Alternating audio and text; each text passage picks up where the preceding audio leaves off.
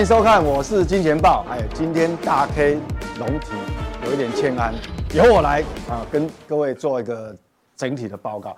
好，今天哈，其实台股其实哈也是让大家蛮忐忑的，因为指数哈哎跌了蛮多的哦。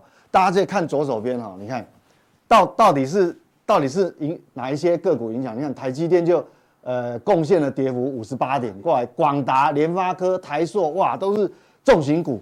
所以这个指数为什么跌了差不多一百五十点？很恐怖，对不对？很恐怖，对不对？我告诉你，各位看这个画面，这个也是蛮恐怖的。怎么涨停加速这么多啊？所以跟各位讲啊，这是这个一呃一个市场两个世界。今天指数跌很多，对不对？但是跌停只有两家，但是涨停板的一麻袋。哦，那涨停到底是什么？哎，跟这个有关系，叫做流感。好，这流感，所以今天为什么大 K 没有出现？哦，他也是受害者。好，大 K 也是这个受害者。所以我们看，哇，今天涨停板什么？呃，毛宝啦，好，应该是清洁剂的吧？康纳香、和氏、亚诺法，哇，都是生技股。哦，什么美德医啊？哎，真的没得医了哈。哎，没得医了，恒大都出来了。我好久没看到恒大。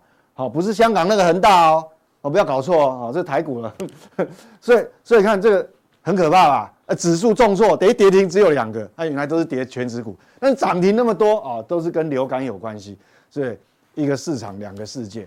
那但是呢，这个东西呃，等一下哈，我们会由我们这个呃大仁哥来跟各位解说一下。今天我要跟各位报告的重点啊，这个其实很重大的消息啊，台台湾的晶圆厂啊有感降价抢单，好，为了这个。呃，面对啊，迎战这个大陆跟韩国的这个竞争啊，那标题是这样写了，其实韩国算什么嘛？其实主要是大陆啦。韩国的晶圆代工其实比呃这个晶圆厂其实比重没有那么高了。哦，中国大陆比较可怕，为什么？因为中国大陆大概明明年哈，二零二四年完工的新完工的晶圆厂有三十二座哈，那三十二座当然那个增加的产能会非常大。好，所以，所以其实这个都是意料之中，好，意料之中，不然的话，你看为什么市场会给联电的本益比就就这么低？哈，其实这个市场它的定价，市场所有的参与者其实算是还是很公平的哈。那我们看哈，等于说这个叫什么？这是成熟制程，因为你大陆嘛，大陆这个完工的都是成熟制程，那要怎么样来？有敢降价抢单的？那我有这么多方式哦。那当然这是 IC 设计者的要求的降价方式，哇，有很多种啊。不过整体而言是这样，跟各位报告一下。过去哈，呃，你如果有在追踪的话哈，大概是这样。因为国内晶圆厂，比如我我们 IC 设计要下单给这个，哎，IC 设计只是设计嘛，那你制造你还是要靠这个联电啊、立积电啊、台积电哈。那你下单给他，通常他有所谓一个排。排告价，好像我们买很多东西也有排告价，但是你下单的话都会有个折让，他看你下单的多寡有个折让。那现在来讲的话，等于说意思就是说这个折让幅度变大了，那大到一个程度呢，可能到最后就有会有很多方式出来。所以其实主要就是哈，要我们知道制造端有个很大的呃缺点，就是说它是重资产嘛，好，那它投入很多资源在盖这个晶圆厂。这么多钱了啊，面临很多折旧，所以有时候万一景气没那么好的时候，它必须降价让步，它也也要大幅让步。为什么？因为它要拉这个产能利用率，你产能利用率没有拉起来的话，它会赔更多哦。好，所以所以这个东西，因为它有固定的一个呃，不只是折旧成本，还有一个其他的哈，像其实光呃研发成本啊，还有人事的成本其实都很高，所以我们看到哈这个。会有很多有感的降价降价，那不管其实，呃，报纸列的这些方式，其实不管是哪一种，其实意思就是说，结论啊，这个去库存哦，我个人认为根本还没有完成。过去过去两个月，很多呃媒体新闻，就是说哇，哪个族群说哦最坏的状况已经过了，或者哦去库存可能告一段落。那基本上我我我记得我不止提过一次哦，我已经提过应该有三次以上。好，为什么？因为有有图有真相嘛。因为我从这个财报公布之后，有跟各位讲过一件事情。好，不管是在速效定里面，还有普通定，普通定也有。各位画看画面哈，这个图是什么？这是联电的存货周转天数。那我我一三番两次哈，一直提醒投资人说，我们还是要步步为营，很谨慎。那现在就验证了嘛？你看这个是不是验证了？基本面不是各位想的这么简单。啊，媒媒媒体每个都说哇，诶，库存调整近尾声。你，我想有数据才有真相。你看到联电的存货周转天数，是创历史新高哎。那有图有真相嘛？那所以说，到底去库存真的完成了吗？好，所以为什么呃有有些投资人哈，甚至于这以为我是死空头啊，每次都讲得很保守。其实不是死空头，是为了要要让各位有风提醒各位有风险意识。我坦白讲，我个股根本没有在做空的，从头到一路都是不管多头空头，只有部位调整哦，我也没有空过个股，哦，我都是做多了，所以我不是死空头。但是我们还是要让各位知道这个风险嘛。你看连连电的存货周转天数是创历史新高，所以兜不起来，你知道吗？所以都不起来，你说库存调整近尾声，啊，这数字哎。啊，难道是造假的吗？那各位哈，你看台积电，呃十呃十月营收是不是创历史新高？而且创新高的幅度不是一咪咪哦，是很很大一个幅度哦。各位如果看它那个营收柱状图，好好长一根啊。那我们来看台积电的存货周转天数是长什么样子？虽然有降，但是只降一点点。对不对？这只降一点点嘛，这跟过去的平均值还差一段距离。那为什么只降一点点？各位们，我跟你讲，这背后意义在哪里？你营收创历史新高，那这个存货周转天数怎么算出来？营收是在分母哎，那你营收创历史新高，而且幅度那么大，那理论上来讲哦，这个是数学的关系。理论上，你营收创历史新高，应该你的存货周转天数。要要降很快，对不对？就你营收创历史新高，代表你销货很快嘛，销货速度很快，你存货应该降很快。可是存货为什么只降一点点而已？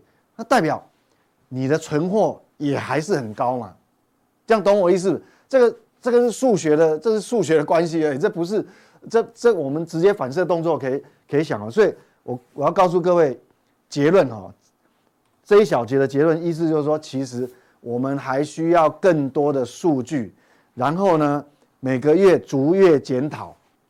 但是这个季报很讨厌嘛，财报只有一季一次嘛，对不对？但是我们就要追踪它的营收，追踪这个美股就外部条件、外部环境条件的变化，所以我们不能太莽撞，都认为哇，这个这个最坏状况通通过了，后面呃万里无云啊，不是这样子的哈。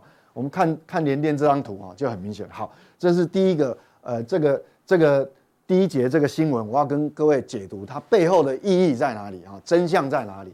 那第二个，接下来我们第二个题目，我们要来关心什么呢？这个是什么？美国银行，好，它给大家一个警讯啊，就有一个新闻了，好，美股太过热情，但是是不是有太过热情？其实，诶，也见仁见智了，好，见仁见智。但是哈。不可争的事实是什么？就过去两周资金流入达四百亿美元哦，好，就是流入这个这个美股的美股的 ETF 嘛，哈，类似这这种，好，这美股的这个一些共同基金，两周四百亿，其实这个金额还算蛮大的哦，这个是二零二二年二月以来最大的单一这个规模哈，就是你短短两周哦，四百亿美元很多。那当然，呃，市场是这样子啊，因为最近的氛围是是跟这个有关系，好，全市场都认为说 FED 呃升息结束了，好，甚至于会比先前我们预估的还要提早。啊，大概目前市场认为说五月份就会降息。啊，但我个人看法我是持保留的状态，我认为还需要更多的数据了哈，所以这样子到底有没有过热？那我们就要来看一下。我们姑且不管这位分析师到底是他看法如何，但是呃，确实过去两周蛮热的啊，这个是事实。那我们来看哈，很好用的一个叫做情绪指标。好，这是一般投资人嘛，哈，散户投资人的情绪指标。那这里有两条曲线，我们来看一下哈。黄色的曲线呢，是这个机构啊，这个机构调查看多的百分比。那目前来到了什么地方？是四十三，哦，超过四十三个百分点。那蓝色的曲线是看空的，看空的投投资人占了二十八个，啊，这个采样占了二十八个百百分点。所以这个差有一点落差哈，就呃已经到了这个，虽然还没有到极端值，但是已经确实比较偏乐观了。那做空的百分比已经变那么低了哈，那这个意义到底在哪里哦？我们来看哦，其实蛮有意思。我觉得这个图哈，我们长期来追踪的话，其实对你的呃在操作美股的，或是对这个整个大方向的判断，还是蛮有帮助的哦。我们来看一下。黄色的这个曲线哦，就是看多的百分比。今年有一个高点是在什么地方？是在今年的七月份。七月份有个高点，哦，很重要哦。那我们来看一下，今年的 S M P 五百的高点是在什么地方？哎，真的是在七月啊。好，大家大家超级乐观的时候，好，这个是七月嘛？好，七月二十号那一周，哎。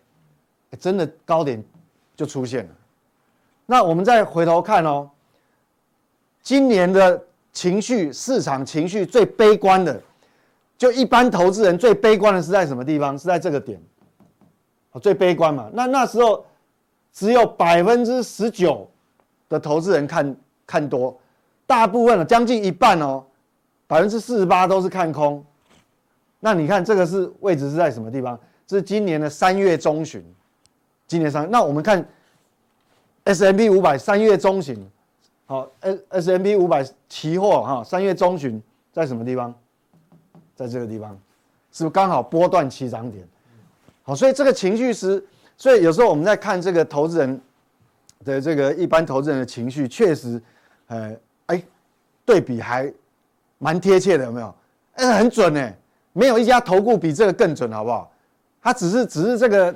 你要加个绝对值啦，好 加数学符号要加个绝对值啦，就跟散户反着做就对了。好，加个绝对值。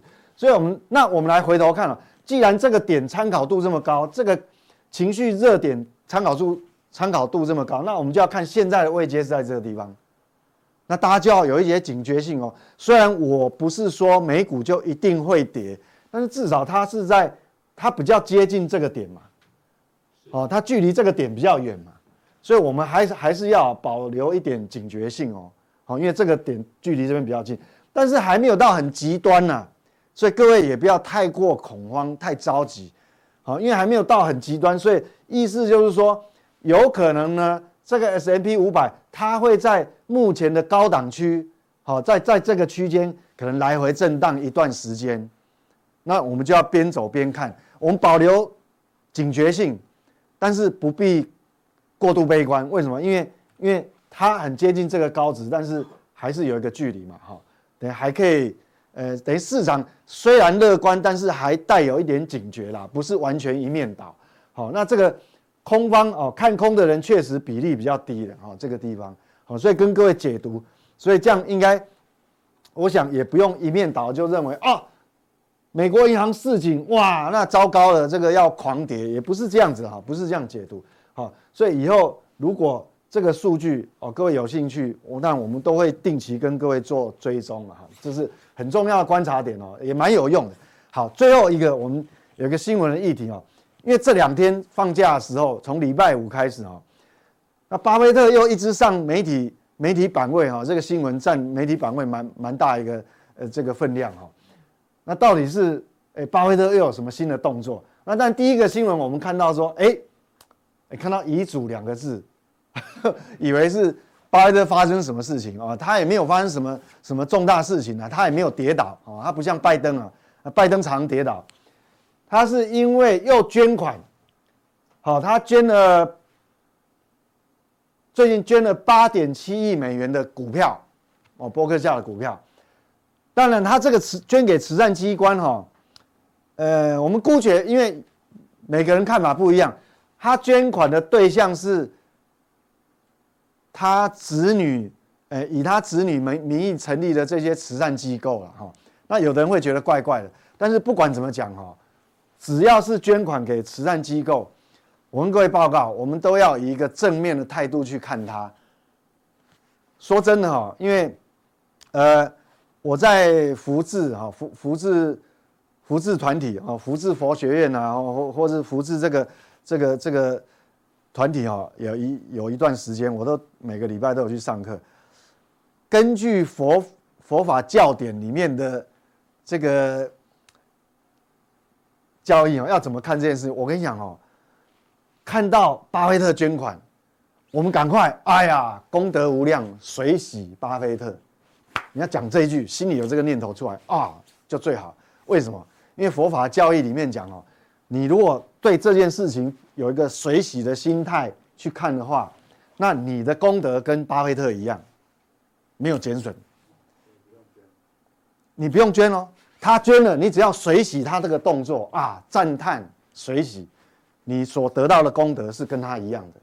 本来我以为有什么大事发生了啊，结果不是哦，原来是他是捐款。但是不管他捐的对象是谁，虽然可能这个慈善机构是执行者是他的有妻有他小孩的跟妻子的，但是我们还是正面的看待。那第二个根据根据巴菲特的新闻，就跟我们有我今天要讲的有关系了哈，因为。前面那个不是财经类的哈，那现在巴菲特这个新闻就跟我们财经类的有关系哦。为什么？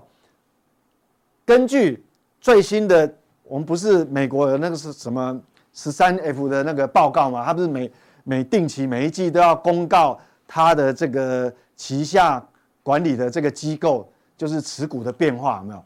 诶，最近巴菲特又有一些大的动作哦。好，那但新闻是这样写啦。有两件重大的事情，一个他近期又发了日元债券，那我们会跟各位一个一个解读。那第二件事情，目前这个所谓的这个呃巴菲特旗下这个波克夏这个基金啊，本来他持股率就不高了，他现金很多嘛，结果他不止没有增加持股哦，他他还出清了一些股票，那到底是为什么呢？这么看坏后市吗？我们来一个一个解读哈。他清他到底清仓了什么股票？他清仓了这个有通用汽车、动视暴雪，好，还有这个哦，娇生保洁，哎，这都是，呃，这是朗朗上口、很有名的、很有名的这个股票哈。这所以这个到底他到底是看到什么？看到什么灵异现象了吗？好，那最重要的是哈，他把这些股票卖了之后。他到底要做什么用？结果竟然大量加码了一个东西哦，加码什么？美国短期债券哈。那我们来跟各位解读一下，诶，到底是为什么会这样的哈？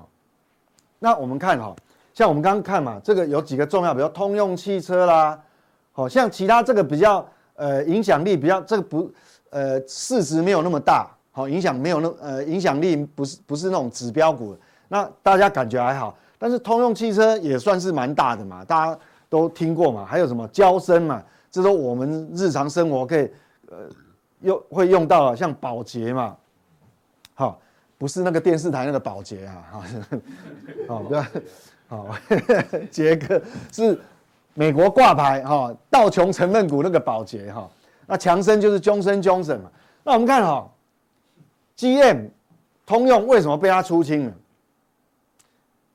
各位看哈，这个蓝色的上面这个栏位是它的这个过去啊，这其实就是它配息啊。我们讲说那个年年年配息的回报 return 只有一点二趴，那么低耶，还低于低于标普五百这个平均值一点五。那你说巴菲特换掉，好像理所当然嘛，对不对？那强生呢？这个这个是医疗类的哈，它的股息现金殖利率只有三趴，好，那他也把它出清了。那我们先不管这个为什么哈，看下一页各位就知道。那这个宝洁呢，只有二点四六，虽然高于标普五百，这也把它出清了。那我们来看哈，整整体来讲，除了除了这个股息分配它有这个 return 以外，那我们看今年以来，哦，啊，应该讲过去五十二周了，就一年一年以来哈，那这些个股相对于到底是跌了还是涨了？各位看哦，通用跌了将近三成，二十九趴，好不好？强生跌了十一点八趴，那这个宝洁跌了五点九趴，表现都不好，真的不好。为什么？因为标普五百今这过去五十二周是是涨了多少？涨了十五点五五个百分点，好，所以其实它这个出清的动作就太以以我们太弱则强的角逻辑来看，出掉也是对的。但当然它也不是赔钱卖啊，因为它成本过去很低嘛。所以它最后它还是总报酬，它还是有赚钱，但是因为今年表现不好，那各位看哈，它就是股息殖利率不够高，我认为卖掉是合理的。为什么？然后它跑不是跑去加码那个短期债券吗？各位看一下这个，它加码是哪一种短短期债券？有有三个月，有六个月，有一一年期的啊，它加码三个月期的美国国债。那三个月期的美国国债现在是多少？五点四个百分点，所以你说合不合理？合不合理？当然很合理啊！所以我，我说哈，各位不要，各位不要轻轻忽这个这个债券殖利率这个定锚的作用哦。我告诉你，这个对巴菲特这种超级大咖来讲，确实是有致命的吸引力哦。他宁可把持股降低，然后他本来现金已经够多了，多到。大概有约当现有一千五百亿，他还继续卖股票，卖掉还去加码这个短期国债，你就知道这个对短期国债对他有多致命的吸引力。那当然啦、啊，哎，这个不用冒风险的，你买股票还冒风险。所以我跟各位讲啊，这个给我们的意义是什么？巴菲特其实他这个他不会随便做这个动作，哦，他他的部位又那么大，其实代表其实哈，即便。没有发生黑天鹅，即便没有市金融市场都都很正常，好呃算是稳定度还还算安定的时候哈，你都没有办法忽视哈这个定锚的影响。你想想看，当可以取得这种很容易取得这种回报的时候，会有多少那种超级大咖来买股票？所以我们还是要保持警觉性啊哈。那第二件事情就是说，他发日本国债，其实巴菲特很聪明啊。我们讲，他手上现金这么多，那干嘛还要去发债？我跟各位讲啊，发债，美国呃日本发债的成本非常低，因为日本现在的利率哈还是非常的低。你看哦，他总共这一次总共发发行了一千两百二十亿日币，好，这个符号是日元的债券。约当大概八亿美元了，那各位看哈，他发了几几种债券，有三年期、五年期、十年期到三十五年期，通通都有。长短债，只要那个流通性够好的，市场卖得掉的，他通通都发，够狠了吧？那各位看哈，不管你是用 swap 的方式哦，还是因为它这个有几种，这个这个主要就是说。你用你发行这个债券，你用当下的这个债券的利率定锚，它会加码嘛？就就是你现在，呃，日本央行的这个利率在银行在加发行的这个成本，就好像我们现在贷款不是说有这个所谓基本利率在行那个放款的银行再加几码加上去才是你的贷款利率嘛？对不对？类似这样。但是不管你再怎么加哈，我跟你讲，比如比方讲了，这三年期你再怎么加，也不到一趴呢，也不到一趴呢。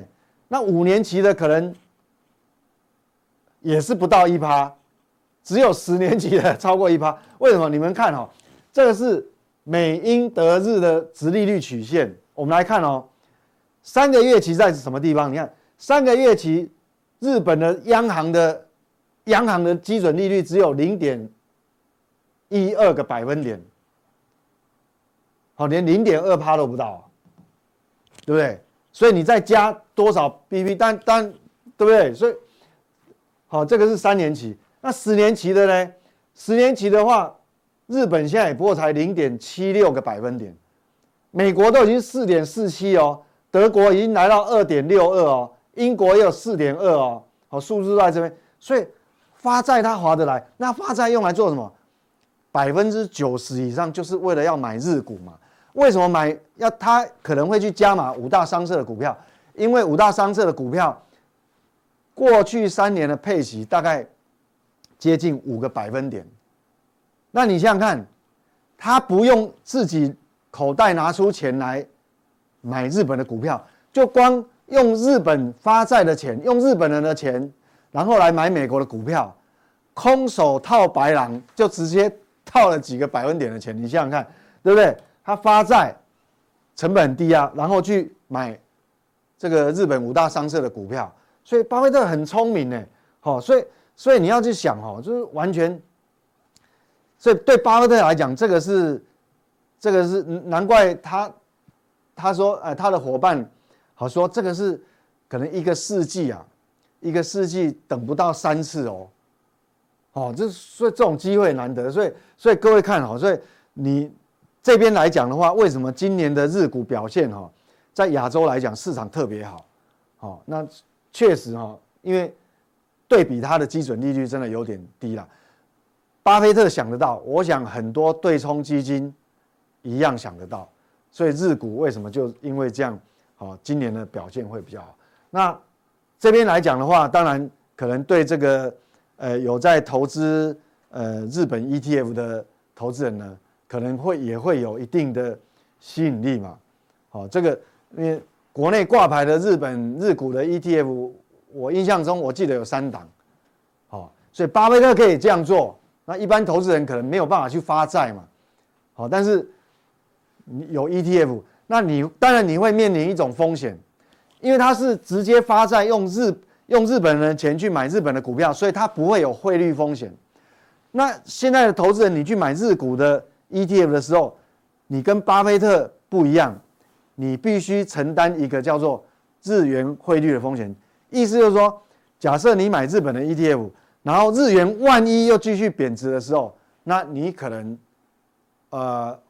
会赚日本上涨的股票，但是你会有承担汇率的风险，因为它会呈现在你的 E ETF 的净值上面，大概就差了这么一点点。不过各位去想啊，就是当日元贬到这个地步，那日本的通膨压力有一定的压力，日本还会继续贬吗？好像要再贬的话，可能目前哈几率看起来是稍微比较低啦，哦，因为这个会有外部的压力。好，这个就。巴菲特的新闻呢，跟各位解读到这个地方，所以你看啊，巴菲特很聪明哦，空手套白狼，对不对？他不用承担汇率的风险，就可以赚到日本的这个息息差啊，这个殖利率息差。好，这个很重要，好，这个很重要。接下来等一下速效定要跟各位谈的这些问题也非常重要，非常非常重要。好，有有几几个大问题啊，就是我们过去追踪的一些口袋名单嘛。好，这个那上礼拜有法说，那我们跟各位来解读。那还有就原物料的部分，好，有比如说最近铜诶打出一个底部，那这个这个到底呃背后大概呃意意义代表什么哈？那这个我我们会来帮各位追踪一下。那还有一个呃哪呃族群哈，到底是哪一个超跌，还是另外一个超涨？好，他是讲哦这个族群哈。那呃，这这里没有秀出来，都是圈圈叉叉。好，所以这个很重要，因为在这些我在回答各位这个问题的过程，其实各位可以学到很多东西。比如说，呃，市场对呃这个定价模型是怎么定出来的？好，那你就以后就可以举一反三哦，可以类推在其他的不同族群。好，发现我们讲嘛，发现问题才是成长的开始。好，所以。哎，等一下速效定好，跟各位讨论一些很重要的问题。以上，那接下来就大人科有非常诶一些精彩的议题呢，由大仁哥继续来跟你们分享。以上。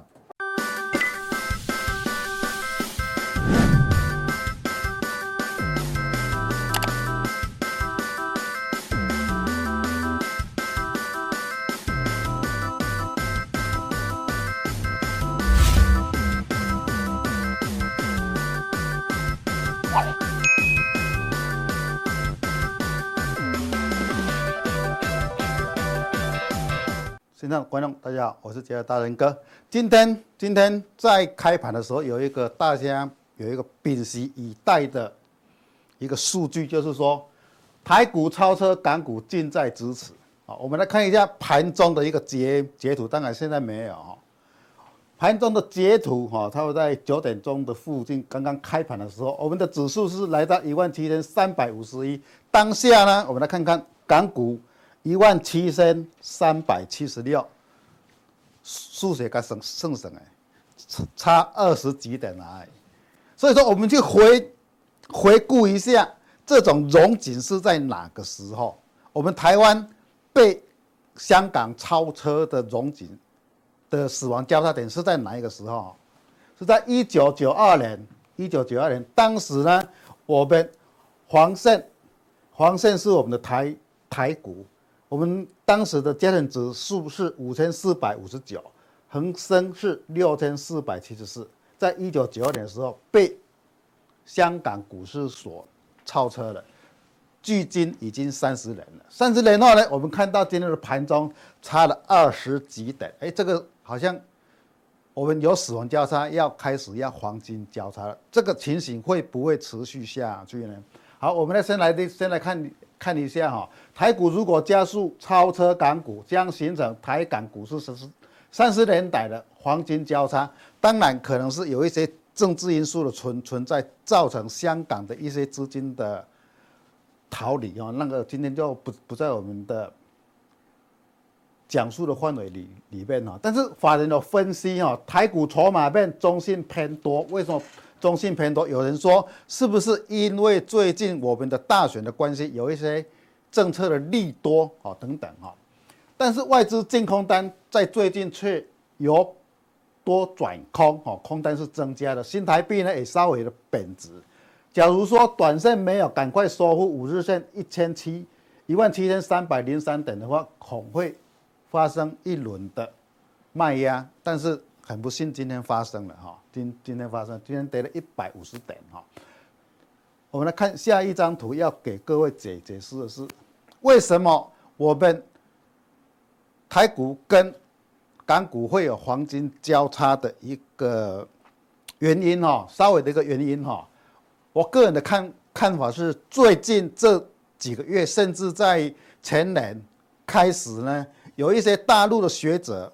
就会释放一些政策出来说，人民币即将国际化。啊，人民币即将国际化。我们都知道，每一个币值你要国际化，要有一把钥匙，因为一定要一把钥匙开启以后，你的货币才能够让全世界去通用。所以说，在最近不不是中国一直去找一些那个石油的。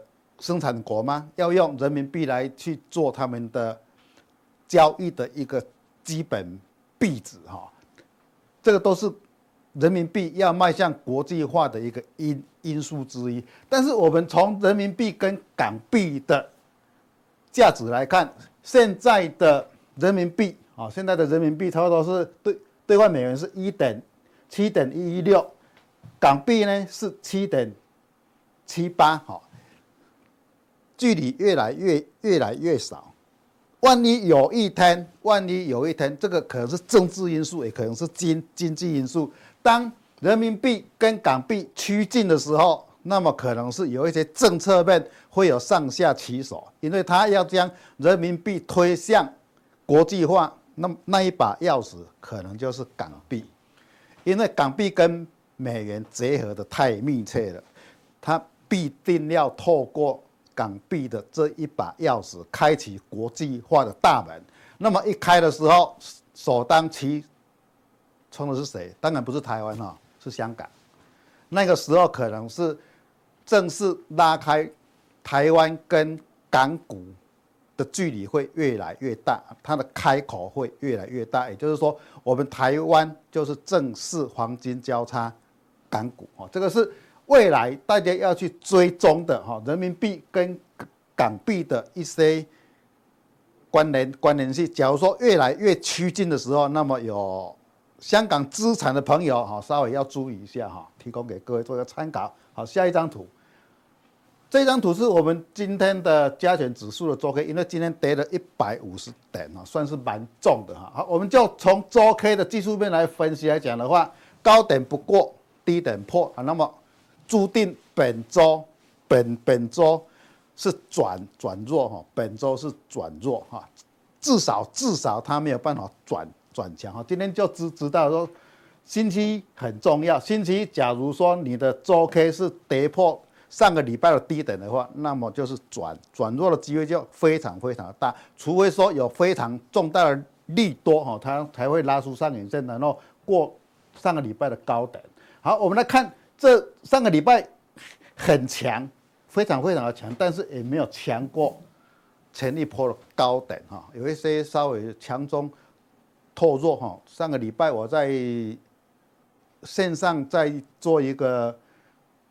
技术面分分析的时候就就已经有各位讲了哈，可能是强中透弱，他要过前面还是没有办法。那等一下会在速效定的日 K 中会跟各位做一个详解。至少说我们看周 K 来讲的话，这个礼拜不要去期望说它会有多强啊，它会有多多强，因为今天已经跌破上个礼拜的低点了。我们来看哈，最近这个月跌破一个低点只有。在前就是在在十月底那那一周哈，但是它又随随即又往上拉了哈，已经经经过了四个礼拜的强强势，本周整理是正常的。但是假如说假如说它很弱的时候又跌破跌破这一根长长红棒的时候，那么台股就正式走弱了哈，走弱可能这这边就要再回撤一次哈。好，下一张图。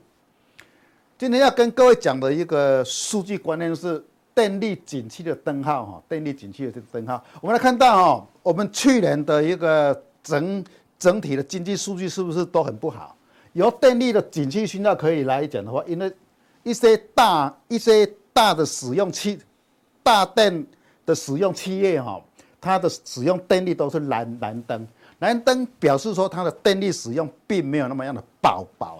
一直到一直到前三个月哈，开始蓝黄灯，表示说大企业它使用电力的情形会越来越重。大企业使用电力越来越重，是不是它的生产会越来越强，才会带动它整个电力的使用会增增加嘛？所以说电力的景气灯号往往跟我们的企业生产是有关系的。我们来分析一下它的内容。十月份高压以上的用电量较去年同期增加了零点一六，虽然是零点一六，但是就整个电力的成长性来讲的话是蛮大的哈。灯号连续四个月亮出代表景气转向的黄蓝灯哈，这个黄蓝灯是景气哈由弱转转强的。其中呢，半导体的用电量较去年同期增加了百分之八哈，所以说我们最近的半导最近几个月的半导体的涨涨势是比较凶凶的哈，创近一年最大的涨幅。制造业景气逐步复苏，半导体景气可望触底回升哈。这个是单单的由电力的景气讯号来跟各位做一个跟跟整个企业的一个结结合来讲的话，它是有可能触底反弹的一个行情，但是它也有可能是怎样落后的指标。企业已经反弹完了，已经触底反弹完了，它的灯号才才出现了。但是主要是提供说我们最近的一些企业跟电力的使用情形哦。我们三位总统候选人终于出现了哈，但是我们去分分析这些候选人的一些能源政策哈，一些能源政策哈，因为他们的经济政策比较广泛，我们就把它抽出一个能源政政策来。来做一个观察，说，哎，跟我们的股票市场有没有什么标的可以去注意的哈？一赖清德来讲的话，他说电力去碳化，哈，他说要建构智慧共享，哦，电力要去碳化，发展多元绿能、深度节能、科技储能，哈，有绿能、有节能、有储能，还有强韧电网，好，这个是他的一个能源政策。侯友谊呢，他说以绿永续，就是要增加再生能源发电，哦，作为未来主要能源的支柱，哎，他也有再生。能源，然后呢，要天然气要占比维持安全不过半，哈，它就是要可能要降降低天然气不能够再增加了哈。但是它主要的就是还有一个就是善用既存的核电以降低碳排及空污哈。所以说它这里说发电碳排也是很重要的。碳排跟什么关系？跟它前面讲的再生能源的关系哈。再生能源哈，这两个都有。都有讲到再生能源。好，那么柯文哲先生呢？他说开发绿电的发展再生能源，哎，一样提到再生能能源，哈，配电设备要更新，哎，跟这个电网也是有关系的，哈，建构智慧电电网。好，再来呢，他核二核三研议尽速体检评估，决定何时未来，哈，这个是比较政治性的一个议议题啊。所以说，我们从他们的能源政策可以可以看到什么？一个是。绿能，好，那就是储能，再来是电电网，好。那么我们在这些共同的政见中，可以去确定一件事：未来的政策，绿能、电网还有储能，是未来我们在股票市场要去注意的个股，哈。好，下一张，这张图是中心电，哈，只要讲到电力，中心电是绝对是要去追踪的一个，哈。追踪的一个标标的哈，中兴电呢，我们就技术面来看的话，它最最近拉了两根长红棒，今天开高走走低哈，做一个技术面上的一个调整哈，因为这边有一个一致线的哈，有一个压力出来，所以说至少说它在现在是底部形态相对安全，加上政策性来讲的话，它应该会这个底部应该是蛮坚实，应该是蛮真实的哈，应该要破的话，可能要有。在更大的利空，它才可能会破哈。好，再生能源呢？人人的再生这个是太阳，这个是太阳能的。太阳能它是长期性的一个走走空，但是在最近这个月哈，底部爆大量哈，在这边盘整完，可能再加上政策利利多哈，可能会有再再向上的空间。但是它唯一的缺点就是说，它要面临大陆它的补贴。太阳能补贴政策的一个市场是不是会造成很庞大的压力哈？这个大家要稍微注意。所以说，太阳能的涨势哈就没有风电来的样来的那么样的强。风电股它是持续往上的，但是太阳能我们来看，它是持续往下的。所以说，就再生能源跟绿能来讲的话，还是要去注意。强势的话，应该还是以风电股为主啊，风电股为主。以四季风电来讲的话，我们都知道，冬天一到的话，它的发电量会增加，哦，这个是不变的道道理。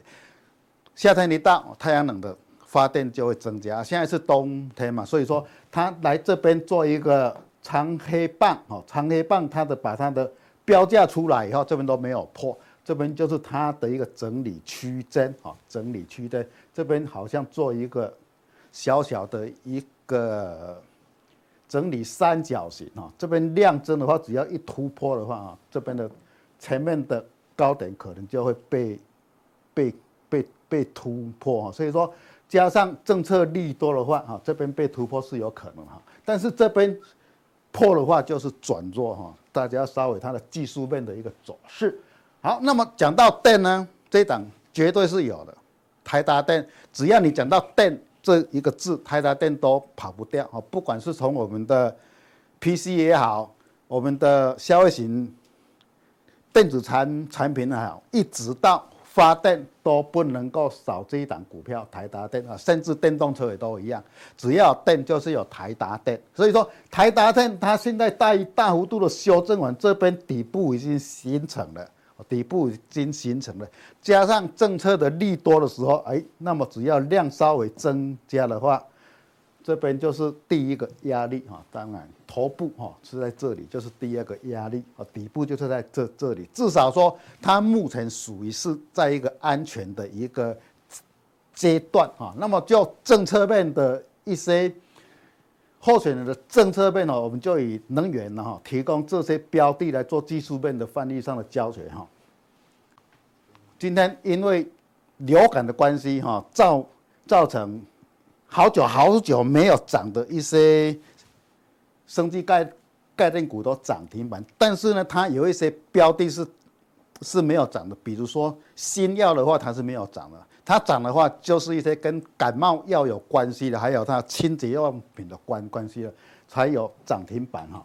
我们来看第一档，就是康那先，就清洁用品的跳空哈，难道有有出量？但是这边还是一个有一个压力在哈，压压力在。假如说大家要追的话，我还是建议说过高再过高拉回再追就好了哈。我还是现在还还是有一些不稳定哈，毕竟它不像那个那个肺炎一一样哈，那么样的致命哈，这个要稍微注意哈，技技术面还要稍微稍微尊重它一下。毛宝也是一样哈，都是清洁用品一样，它这边就是一个压力区哈。